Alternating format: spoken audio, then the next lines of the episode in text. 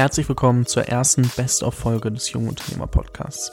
Mein Name ist Fabian Tausch und ich habe über drei Jahre lang den Jungunternehmer Podcast gemacht, gestartet im Oktober 2016 bis heute, so, wann auch immer du es hörst. Ich habe ihn nur irgendwann wiederbelebt. Ich hatte ihn zwischenzeitlich mal pausiert, bin inzwischen Initiator des Young Entrepreneurs Program zusammen mit der Code University und Thomas Bachem und ähm, kümmere mich viel ums Thema Podcast, weil es mich einfach mega inspiriert, äh, mit verschiedenen Persönlichkeiten zu sprechen, von ihnen zu lernen und deren Wissen zugänglich zu machen.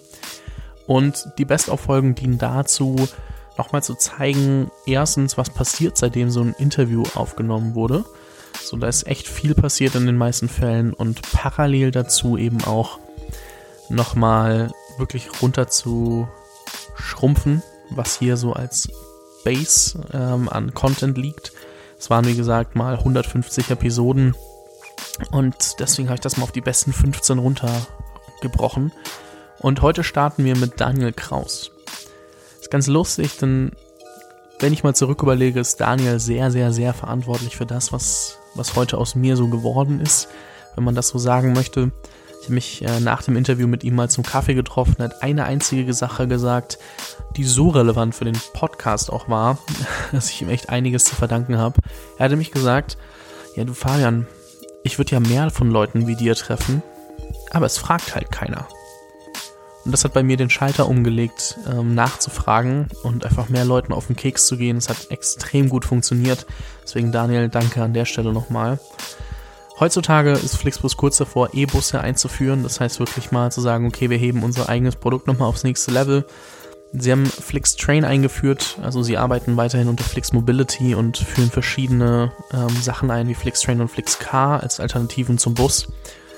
Haben täglich über 400.000 Verbindungen in 29 europäischen Ländern, sind in die USA expandiert, das ist auch sehr gut gelaufen, sind internationaler Marktführer für Fernbusreisen, also zumindest europäischer. International könnten sie sich, glaube ich, auch nennen. Plus 1000 Mitarbeiter. Ohne Fahrer natürlich, weil Flixbus ist eigentlich eine Software- und E-Commerce-Firma und hat nichts damit zu tun, die Fahrer selbst zu stellen, sondern das sind Subunternehmer. Dazu natürlich nochmal mehr im, im Podcast.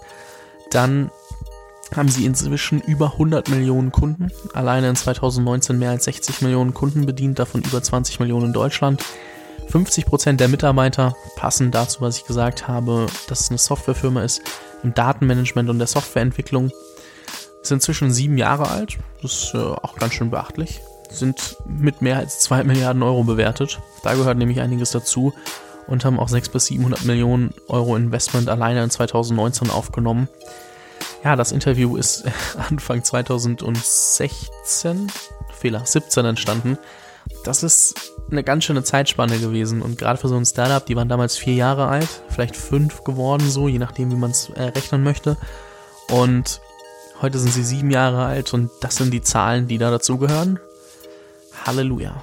Ich glaube, mit dem Blick auf das Ganze äh, würde ich sagen, wünsche ich dir nochmal ganz viel Spaß äh, reinzuhören, was denn damals Stand der Dinge war, weil ich glaube, man sieht jetzt viel mehr, okay, was sind denn die Dinge, die auch funktioniert haben, die, die Leute vorhatten und ähm, wie haben sie es äh, angegangen und da kann man, glaube ich, einiges mitnehmen. Viel Spaß beim Podcast. Herzlich willkommen beim Jungunternehmer Podcast. Mein heutiger Gast ist mal jemand, der wirklich quasi in Anführungszeichen alles in der Offline-Welt gemacht hat, aber trotzdem der ITler irgendwie dahinter ist. Also es ist Daniel Kraus, es ist ähm, kommt witzigerweise auch aus dem Fürther Landkreis. Wer weiß, wo ich herkomme, das ist wirklich so, sagen wir mal, 10 bis 15 Kilometer maximal entfernt. Ähm, hat zusammen 2011 mit André Schwemmlein und Jochen Engert GoBus gegründet. Heute besser bekannt in den Farben Grün und unter dem Namen Flixbus. Hat auch heutzutage mehr als 80 Prozent Marktanteil, macht es der Bahn ein bisschen schwer, was man so mitbekommt. Ich selber fahre, ich glaube, spätestens alle zwei Wochen Flixbus. Deswegen, ich weiß, ähm, wie das auf einmal da war. Und vorher war es für mich halt auch schwer, hin und her zu fahren, zu reisen in andere Städte. Also haben sie genau das erreicht, die Jungs da, was sie auch haben wollten. Also Mobilität für Leute, die vielleicht nicht das Geld haben, für Studenten. Und was ich interessant finde, was ich irgendwo gelesen habe, ist, dass von den 1000 Bussen, die fahren, ein einziger euch gehört. Da muss ich nachher nochmal nachfragen, weil das finde ich so interessant. Und eine Zahl noch zu Beginn. Ähm, seit Gründung habt ihr circa 30 Millionen Fahrgäste befördert. Also eine ganz schöne Summe, die das Ausmaß in Anführungszeichen zeigt. Ähm, Daniel, herzlich willkommen. Danke, dass du dir die Zeit genommen hast und ich freue mich auf dieses Interview. Ja, sehr, sehr gerne. Äh, freut mich, dass ich äh, dabei sein darf. Und äh, Fabian, vor allem natürlich, dass wir das jetzt quasi als echte Franken hier führen dürfen. Ja, das ist äh, ein bisschen heimatverbunden, muss man natürlich sein. Ähm, du, hast, äh, du hast schon ein paar wichtige Zahlen genannt. Einige sind mittlerweile schon, schon wieder überholt. Ne? Die 30 Millionen, das sind jetzt äh, schon, schon eher wieder 10 Millionen mehr, weil das oh. Weihnachtsgeschäft war wirklich sehr, sehr gut. Ähm, und äh, wir zielen ja darauf, dass wir bis Ende nächsten Jahres dann über 100 Millionen Menschen transportiert haben wollen. Also äh, man kann da wirklich getrost von einem Boom sprechen, den die Fernbusse ausgelöst haben. Definitiv. Und ja, äh, das ist in der Tat ein Offline-Geschäft. Zumindest das Angebot, das, was wir anbieten, das ist offline. Ne? Wir bewegen Menschen von A nach B und versuchen das irgendwie besonders, besonders toll zu machen. Aber der Grund, warum wir ähm, so erfolgreich sind oder einer der Gründe, ist, weil wir diese Mischung aus Technologie und, und äh, dem Digitalen dahin bekommen haben, was eben dazu führt, dass, dass äh, zum einen das Angebot, wie wir planen, wie wir unser Netz stricken, aber eben auch die Technologie, wie wir Tickets verkaufen und äh, darüber nachdenken, die Kunden an Bord zu bekommen. Das haben wir, glaube ich, besser gemacht als die Großen, ja, als die Bahn und die Post. Und da äh, sind meine Jungs und ich äh, schon äh, federführend mit dabei. Ich sage immer, wir sind, wir sind zur Hälfte ein Internetunternehmen und zur Hälfte ein Verkehrsunternehmen. Ja, so ein bisschen wie Doppelherz quasi. Das kann man natürlich auch sagen. Also ich kann, ich habe ja selber natürlich auch mal die Konkurrenz ausgecheckt, um zu sehen, aha, wie haben die das gemacht und vielleicht auch gibt's die Strecke da fünf Euro günstiger. Also als Student achtet man da ja drauf. Und ich habe dann gemerkt, also erstens gibt's fast keine Strecke günstiger als bei euch, außer man hat irgendwelche Angebote, die komplett aus, äh, so ich habe mal 70 Prozent auf eine Fahrt bekommen und bin für 7 Euro nach Berlin gefahren. Das konntet ihr dann wahrscheinlich auch nicht überbieten, aber aus München, dazu gesagt. Aber dafür war die Bedienung nicht so leicht. Ne? Also App, Webseite sind alle ja, ganz einfach zu bedienen. Und das macht halt das, was du sagst. Also diese Offline-Dienstleistung mit dem Online-Buchungsablauf, der halt das Ganze ziemlich leicht macht.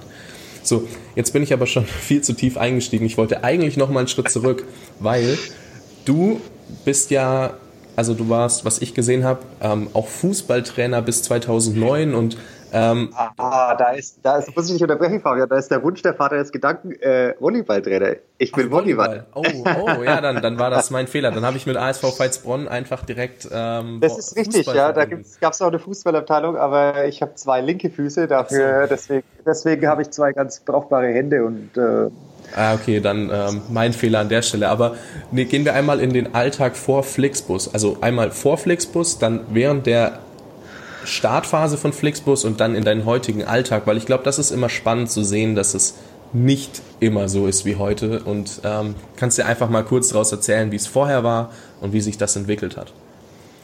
Sehr, sehr gerne. Also eigentlich, äh, ich bin immer noch ein ganz normaler Typ und vor Flixbus war ich, war ich äh, wirklich äh, so wie jeder andere Jugendliche auch. Ich, ich, wie du schon richtig festgestellt hast, ich komme aus Mittelfranken da in der Gegend rund um Nürnberg. Aktuell wohne ich in Fürth, habe aber eben auch schon lange in Sten gewohnt. Und ähm, ich hatte als Schüler, das war bei mir ein bisschen turbulent, ich war ein resolutes Kerlchen und hatte ein kleines Thema mit Obrigkeiten. Das heißt, ich war auch, auch ich glaube, sieben Schulen oder so, ja. Und nicht, äh, nicht, immer, nicht immer freiwillig. Ähm, aber habe mit 15 bei Siemens das Arbeiten angefangen. Das ist es gibt so ein paar große Läden, das brauche ich dir nicht erzählen, Siemens, Adidas, äh, Scheffler und irgendwie arbeitet da jeder bei einem während der Schul- und Studienzeit und das hatte ich auch getan. Das war ein cooler Job, coole Leute, hat mich dazu bewogen, in der Gegend zu bleiben und auch da zu studieren. An der Fachhochschule Ernstbach habe ich Wirtschaftsinformatik, mein, mein Diplom, mein Erststudium abgelegt. Und ähm, in der Zeit, äh, wie man das als guter Student so macht, ja, viel feiern, wenig Vorlesungen, ähm, aber ich habe schon immer, ich habe schon immer gern mit, mit Menschen gearbeitet ne? Äh, und habe dann nebenbei Jugendgruppen betreut, habe eben äh, Volleyballtrainer gemacht beim ASV, selber gespielt, natürlich aktiv und äh, in der Richtung äh, einen Verein gegründet, einen Kulturverein in Nürnberg. Also äh, relativ viel in die Richtung gemacht, weil mich das einfach interessiert hat. Dass ich Informatiker bin, ist eher Zufall oder der Tatsache geschuldet, dass mein Onkel mir mit, ich weiß gar nicht, fünf oder sechs den ersten Rechner geschenkt hat, so die, die klassische Story. Und das, da habe ich einen guten Draht dazu entwickelt und habe ein Händchen dafür. Und ich wollte eigentlich äh, Erzieher werden, aber äh, nach einigen Praktika, nach dem Abi, da stellst du halt fest, dass du damit alles bloß keine Familie ernähren kannst. Und dann haben, hat mein Umfeld gesagt, weißt du was, das klappt doch ganz gut mit den Computern. Studier doch mal was mit Informatik. Und äh, äh, als ich fertig war, bin ich ein bisschen, ich hatte nie eine genaue Karriereplanung, ich bin ein bisschen getrieben gewesen. Das heißt, ich hatte dann Diplomarbeit zusammen mit Siemens geschrieben auch. Und ähm, äh, dann kam ein Anruf von der Firma Marquardt, die, bei denen ich mal ein Praktikum gemacht hatte, die mich gebeten haben, in, in den USA, in Detroit, dann äh, den IT-Bereich sozusagen aufzubauen. Und das fand ich mega interessant, weil äh, Detroit ist quasi Real America und das war so gerade in dem Krisenumfeld, das fand ich, fand ich reiz, äh, reizvoll und dann bin ich äh, dafür äh, knapp eine, zwei Jahre nach Detroit und habe dann noch eine Zeit lang in deren Zentrale auf der Schwäbischen Alb gearbeitet. Ähm, und äh, dann hat äh, ein Freund wie es immer so ist, Netzwerk ist super wichtig. Ich hatte einen Freund von mir, mit dem ich studiert habe, hat mich zu Microsoft geholt und ähm, dann, dann war ich da in München und das war das ganz normale Jobs, immer viel Spaß gemacht, viel on the road, ähm, aber auch immer mit dem Aspekt, dass ich fast mehr mit Menschen als mit reiner IT gearbeitet habe. Und äh, das Gute war, als ich dann wieder in München war, hatte ich regelmäßig Kontakt zu André.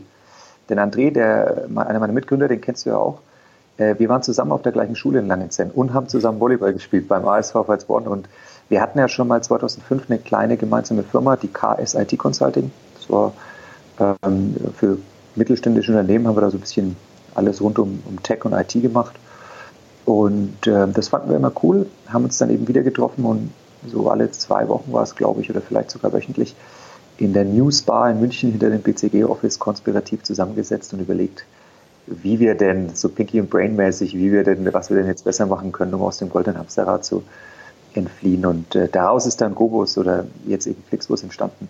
Und äh, dann hat sich mein Leben tatsächlich geändert, weil wenn du diese Entscheidung triffst, dann, dann gibt es ab dem Zeitpunkt keine wirkliche Work-Life-Balance mehr oder sowas, sondern du, du entscheidest dich, dass du dein Leben äh, erstmal sozusagen für das Unternehmen eintauscht. Das ist quasi dein Baby, das ist Teil von dir. Und dann, äh, dann solltest du auch hinterfragen, ob du noch ganz viel trainieren und Jugendgruppen und Zeug und wahr machen kannst. Oder ob du besser dann dich darauf fokussierst, dieses Unternehmen erfolgreich zu machen und der Verantwortung gerecht wirst, ähm, die mittlerweile sich eben auf fast 1000 Menschen ohne die ganzen Fahrer außenrum erstreckt und ähm, äh, deswegen äh, ausreichend fordernd ist. Da muss ich jetzt gerade auf Volleyball-Trainerstunden verzichten. Und ähm, genau, so war das. Das heißt, vorher ganz normal ähm, Job gehabt oder mehrere Jobs, die ich cool fand und viel nebenbei gemacht. Und äh, jetzt gibt es eigentlich wirklich nur noch Family and Friends oder eben Flixbus. Ähm, äh, was ist, ist, ich, ich habe auch gar nicht mehr viel, viel Kraft für was anderes, weil der Laden, der, der ähm, vereinnahmt einen schon total. Ne? Weil wenn du mit so vielen Menschen tagtäglich zu tun hast, jeder hat immer eine kleine Herausforderung und äh, ähm, du, du, möchtest dich um, um alle Detail, Details kümmern und im letzten, im Endeffekt bist du halt die letzte Instanz. Das heißt, ähm, in der Zeit vorher, als ich immer noch selber Chefs hatte, wenn ich ein Thema hatte, bin ich dahin und habe gesagt, hey Chef, hilf mir. Naja, und jetzt kommen halt alle zu mir und sagen, hey Chef, hilf mir. Und äh, dann musste wohl, äh, musste wohl äh, spuren. Ja? Ja. Und da, deinen, Jungs, deinen Jungs helfen. Und Mädels natürlich. Ja, also du hast ähm, zwei spannende Punkte gesagt. Einmal habe ich jetzt gerade verstanden, warum André dauernd die Linie Fröttmanning-Nürnberg genutzt hat, so wie ich es damals auch gemacht habe, als ich in München gewohnt habe. Jetzt, der richtig spannende Punkt ist ähm, das Netzwerk, das du angesprochen hast, was ich auch gerne nochmal hervorheben möchte, weil ähm, die Leute unterschätzen einfach das, was man also die Leute, die man kennenlernen kann und äh, du wusstest vielleicht auch nicht vorher, dass er dich einfach zu Microsoft holen wird, so nach dem Motto, so einfach in Anführungszeichen. Aber es passiert halt, weil du ihn gekannt hast und dich wahrscheinlich auch relativ gut mit ihm verstanden hast und er wusste, was du kannst. Ähm, wenn du jetzt äh, im Studium total introvertiert gewesen wärst, nur daheim gehockt wärst und ähm, nie mit jemandem gesprochen hättest, dann hätte es sich wahrscheinlich alles anders ergeben. Äh, André hättest du vielleicht trotzdem gekannt, also hättest du trotzdem gekannt, weil ihr auf derselben Schule wart, aber ähm, ja, du hättest vielleicht auch gar nicht alle diese Skills ausarbeiten können, die du dann vielleicht gebraucht hast, weil du hast ja ähm, also sorry, wenn ich da jetzt diese Hypothesen aufstelle, ich möchte einfach nur. Hau rein, ich, ich, ich, ich grätsch schon rein oder entkräfte oder bestätige. Okay, perfekt. Ähm, ich ähm, wollte noch sagen, ja, du hättest das wahrscheinlich gar nicht ausbauen können, weil du nicht in diesen ganzen verschiedenen Unternehmen verschiedene Herausforderungen bekommen hättest, weil wer weiß, ob wenn du nicht zu Microsoft gegangen wärst, hättest du dann den einen Skill, was auch immer sei mag, gehabt oder nicht. Also sagen wir mal so, alles hat sich am Ende wieder ergänzt, dadurch, dass du halt die Chancen auch wahrgenommen hast, weil auch da nochmal ein Punkt, du bist nach Detroit gegangen. Wie viele hätten gesagt, oh, meine Arme, mein Umfeld daheim, will ich das jetzt verlassen oder nicht? Also du hast eine Chance gehabt, du hast für dich entschieden, okay, passt, äh, will ich machen und hast sie wahrgenommen. Und das wird wahrscheinlich, also und das sind so Dinge, die einfach unheimlich wichtig sind, die viele, ja, viele haben halt Angst davor, diesen nächsten Schritt zu gehen. Und äh, das hast Absolut. du ja nicht, so wie es Absolut, aussieht. nein. Du musst, äh, du musst immer die Chancen, die sich bieten, wahrnehmen. Deswegen bin ich auch kein ultimativer Freund davon, die Karriere von, von wirklich Adam bis Eva komplett durchzuplanen, weil du dann potenziell Chancen verpassen kannst. Aber ähm, äh, du kannst auch nicht einfach nichts tun und dich dann ja, gut, treiben klar. lassen und dann schaust du halt mal, was kommt, sondern du musst schon präzise darauf achten, ob sich Gelegenheiten auftun und dann eben diese Chancen nutzen. Und du darfst nicht, du darfst gerade am Anfang der Karriere, glaube ich, nicht ähm, dazu äh, verbohrt sein, sondern äh, man muss die, die Dinge nehmen. Was aber auf der anderen Seite, und deswegen ist es nicht ganz so einfach, wie wir es jetzt darstellen, was auf der anderen Seite auch bedeutet, du musst jede Möglichkeit genau evaluieren, ob es die richtige ist. Und man muss nicht, bei, man muss nicht alles machen, weil nee, es bringt, geht gar nicht. Es muss sich halt richtig anfühlen. Und ähm, bei mir war es tatsächlich so, dass ich im letzten Semester des Studiums habe ich äh, noch ein äh, Semester in China studiert, im Ausland. Und da war zwar USA schon eine Möglichkeit. Und ich habe mir halt gedacht, naja, in die USA, das ist schon wichtig und wichtig. Äh, aber das ergibt sich bestimmt anderweitig auch. Und, und ähm, dadurch, da, dadurch, dass ich da eher ein bisschen faul war zu der Zeit, ähm, äh, hat dann die Kombination mit USA und ähm, als Alternative bei Siemens anfangen, da hat sich das als die beste Chance herausgetan. Und das war auch äh, 2008, 2009 und so, das war ein bisschen Krisenzeit. Das heißt, nicht wie heute ein Arbeitnehmermarkt, sondern ähm, äh, nicht, nicht ganz einfach, da einen Job zu bekommen. Und äh, dann kannst du aber auch nicht sagen, oh nee, da habe ich jetzt keinen Bock drauf. Ne? Also da musst du auch mal in den sauren Apfel beißen, was für meine Beziehung zum Beispiel bedeutet hat, dass meine Freundin und ich uns eine Zeit lang halt nur alle sechs Wochen gesehen haben. Ähm, und da muss man dann, glaube ich, einfach mit seinem Umfeld drüber sprechen und, äh, und muss äh, zusammen entscheiden, dass das der richtige Schritt ist und muss dann diese Chance, wie du sagst, wahrnehmen.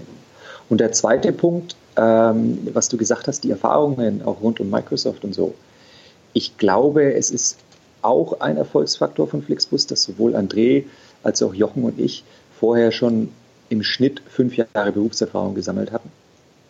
Weil du halt viele Dinge dann schon mal falsch gemacht hast. Und zwar mehr oder weniger in so einem Trainingsbecken. Weil wenn ich bei Microsoft oder bei Marquardt was falsch gemacht habe, naja, das ist ein großes, ein großes Unternehmen. Da, so viel falsch kann ich ja nicht machen, dass die irgendwie hops gehen. Äh, und du hast immer dein Umfeld, deinen Chef, deine Kollegen und das fühlt sich einigermaßen geborgen. Und in dieser, äh, in diesem sozusagen experimentellen Umfeld mal ein paar Fehler machen zu dürfen, ohne dass es wirklich in der reinen Theorie ist. Ne? Aber wenn du irgendwie ein Börsenplanspiel machst und nur mit Funny Money rumhantierst, ist es wieder was anderes. Das war ja, waren echte Unternehmen, aber trotzdem noch in so einem geschützten Bereich. Und da haben wir, glaube ich, sehr, sehr viel gelernt. Ja? Ähm, Umgang mit Kunden, Verhandlungen, äh, und all diese Dinge. Und äh, das ist schon so, dass das, glaube ich, geholfen hat, dass wir einfach weniger Fehler machen, äh, gemacht haben bei der Gründung und schon einige Dinge eben vorher gelernt hatten und dadurch, äh, dadurch äh, schneller uns bewegen konnten. Das heißt, äh, durchaus sehr wichtig. Ja, das ist auf jeden Fall ein guter Punkt. Danke, dass du den nochmal aufgenommen hast und auch, dass du nochmal erklärt hast, dass nicht jede Chance wahrnehmen äh, sollst oder musst. Das war auch gar nicht von mir gemeint, aber gut, dass das du es nochmal erläutert hast, weil es hätte sonst falsch rüberkommen können. Ähm, jetzt will ich noch auf eine Sache ganz unbedingt eingehen. Das habe ich dir im Vorhinein schon erzählt. Und zwar, du hast auch angesprochen, ich, hab, ich kenne Andrea schon. Also ich war mal bei euch im Büro auf einem Vortrag von André und hab mich, bin danach zu ihm gegangen. Also als alle Fragen rum waren, war er schon halb in der Tür verschwunden. Und ich so, ähm, André oder Herr Schwemmlein besser gesagt, weil ich, ich duze ja nicht einfach den Geschäftsführer von Flixbus. Das habe ich bei dir jetzt vorhin gemacht, weil ich wusste, wir unterhalten uns. Und wenn ich dich jetzt die ganze Zeit sieze, wird's schwierig. Ähm, aber da habe ich Herr Schwemmlein, glaube ich, gesagt. Ähm, die Quintessenz war doch, ähm, nicht zu lange zögern, bevor du mit irgendwas anfängst, sondern einfach mal machen. Und dann kam er wieder aus der Tür raus, hat sich noch circa drei bis fünf Minuten mit mir unterhalten und erstens, ich bin ihm immer noch sehr dankbar, weil das war ein Erlebnis, wo ich mir so gedacht habe, da hat es bei mir Klick gemacht, weil er hat gesagt, Junge, wenn wir jetzt, wir hätten ein Jahr länger warten können, hätten einen Mitgliederbereich erstellen können, wo jeder dann sein Kundenkonto anlegen kann und ähm, dann auch immer wieder seine Daten direkt drin hat. Hat mhm. gesagt, Postbus hat ein Jahr länger gewartet als wir und ich habe dir doch vorhin mal diese Anteile gezeigt. So von wegen, Postbus ist ein Jahr später eingestiegen, hatte irgendwie über 10 Prozent waren das, glaube ich, zu dem Zeitpunkt und ihr hattet um die 70. Ich weiß nicht, was es genau war. Und dann ist mir so klar geworden, weil er noch einen Satz gesagt hat, und zwar, wenn du dich für dein erstes Produkt oder deine erste Dienstleistung, so wie du sie öffentlich machst, nicht schämst, dann hast du zu lange gewartet. Und seitdem, jedes Mal, wenn mir jemand sagt, er muss noch warten, bevor er irgendeine Idee rausbringt, sage ich, hör auf, mir das zu erzählen, weil. Und ich möchte mal wissen, wie diese, also das müsst ihr ja irgendwie alle gehabt haben, weil so diese Einstellung, weil sonst wäre einer gegen zwei wäre wahrscheinlich nicht durchgekommen. Ähm, wie, also wie ist das bei euch gewesen mit Perfektionismus oder nicht Perfektionismus? Gab es da jemanden, der da gerne alles perfekt gehabt hätte? Gab es jemand, gab es alle drei oder ich glaube, du hast ich glaube, ja, ja, ich glaube, es ist äh, in dem Kontext äh, gut, dass wir drei waren, ne? weil wenn du nur einer bist, äh, dann hast du häufig äh, das Problem, dass du von dir auf andere schließt, egal ob das gut ist, halbfertig oder glänzend und poliert. Mhm. Aber wir sind nicht immer unsere Zielgruppe und da kannst du oft in eine Falle laufen, wenn du von dir auf andere schließt. Wenn wir zu dritt sind, hat jeder einen anderen Aspekt und wir haben immer einen sehr guten Kompromiss äh, gefunden und äh, vor allem kriegst du immer eine Entscheidung zustande, weil Demokratie im Zweifel ist zwei gegen. Ja. Ähm, Jochen ist, glaube ich, einer von uns, der eher sagt, okay, es könnte noch ein bisschen schöner, ein bisschen besser sein. Ähm, äh, ich bin einer, der eigentlich immer sagt, ey, better than than perfect. Ich habe quasi das Pareto-System erfunden. Ja? Also ich, ich, ich halte 80 Prozent schon fast für ein bisschen hochgeschossen. Ja? Das äh, können auch 70, 30 sein. Ähm, und André hat, glaube ich, immer, immer moderiert dazwischen und hat dann sozusagen, äh, hat dann äh, meistens eine gute Lösung vorgeschlagen. Und ich muss ihm da uneingeschränkt recht geben. Wenn du dich nicht schämst äh, für das, was da draußen ist, dann ist es, dann hast du zu lange dran rumgedoktert. Weil gerade als junges Unternehmen und als Startup verzeihen dir die Leute noch sehr viel. Du bist, du, die sind willig, äh, mit dir was zusammen zu machen. Ja, das finden die auch cool, wenn sie da sozusagen beitragen können. Und die Möglichkeit musst du ihnen geben.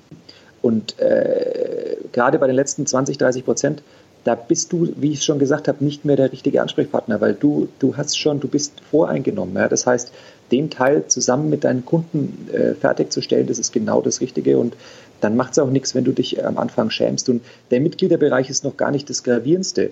Das Gravierendste in meinen Augen ist, dass wir äh, das war an Weihnachten 2013, äh, haben wir eine App rausgebracht, äh, die Flixbus-App, mit der man nicht buchen konnte.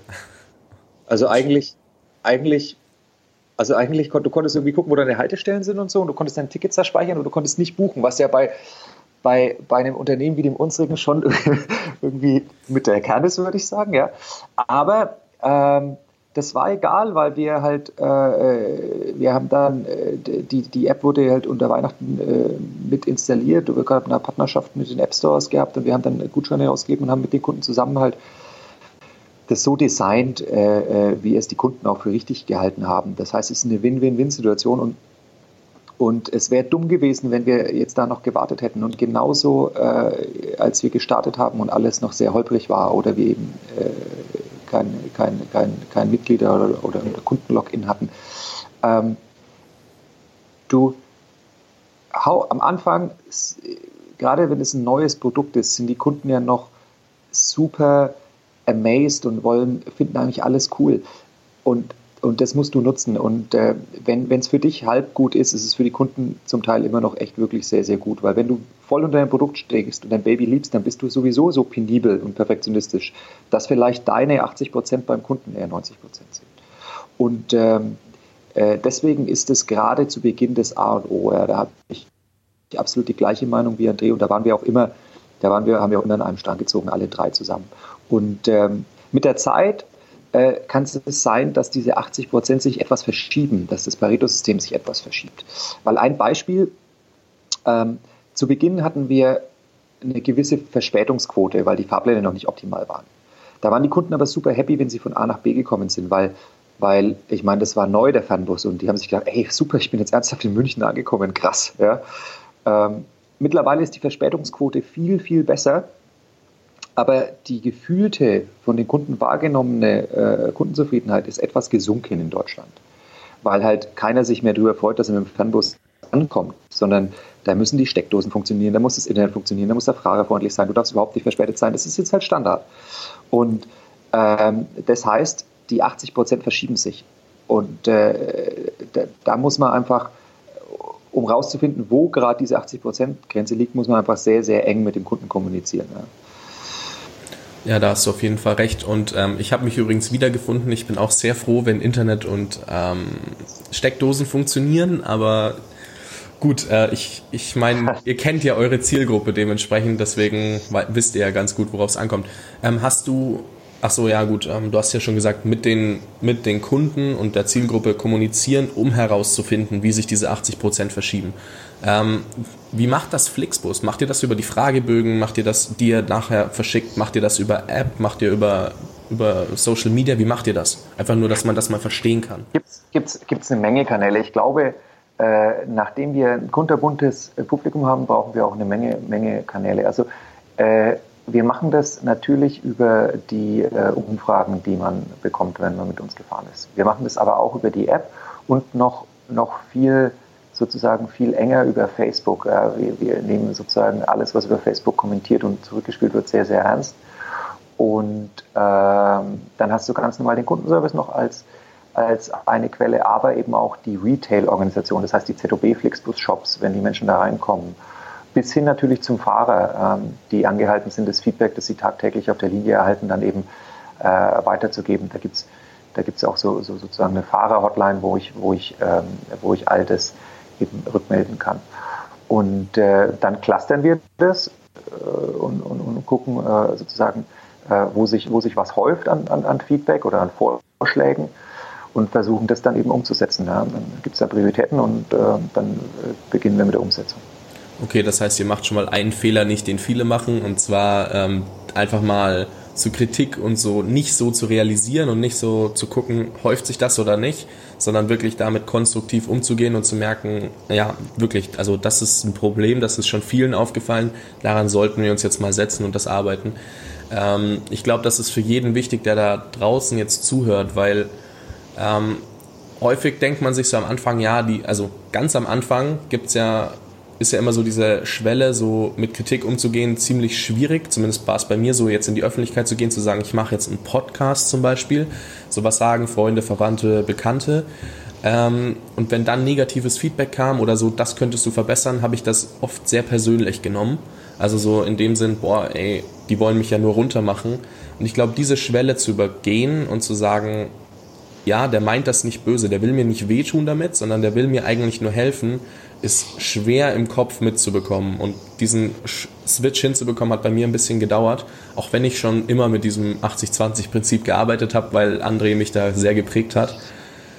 Ähm, ja, das wollte ich nur nochmal ansprechen, auf jeden Fall, dass das wichtig ist. Gebe, gebe ich dir recht, wobei das unabhängig jetzt zum Beispiel von 80-20 oder der Unternehmensgründung per se ist, sondern es ist die Frage, wie man mit Feedback umgeht. Und es ist nicht ganz einfach, Feedback zu geben und auch schon gleich gar nicht äh, Feedback äh, zu nehmen. Und äh, häufig ist es so, dass Menschen halt nicht den richtigen Ton treffen. Das ist ein Kommunikationsding. Und dann musst du, musst du dich selber anhalten, sozusagen einen Schritt zurück zu gehen und einfach nur den Inhalt zu beurteilen und nicht irgendwie die Tonalität. Mhm.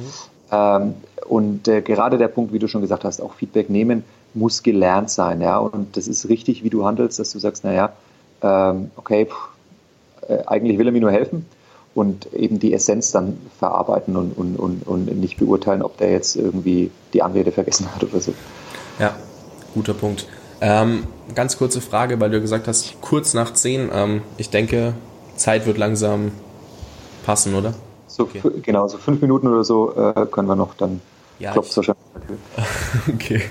Ähm, ja, dann habe ich nämlich noch eine Frage, was ich nämlich vorhin angesprochen habe. Ihr habt einen Bus, den ihr selber besitzt und fahrt aber um die 1000 Busse. Also ich habe die Zahl 1000 gelesen, es wird sich bestimmt geändert haben in der Zwischenzeit.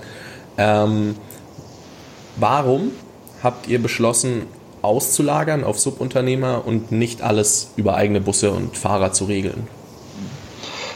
Äh, ich fange mal, ich greife mal den einen Bus auf. Wir ja. haben einen Bus, weil wir einen Bus haben müssen. Ah, okay. Dieser Bus ist aber, der kommt immer gerade so durch den TÜV.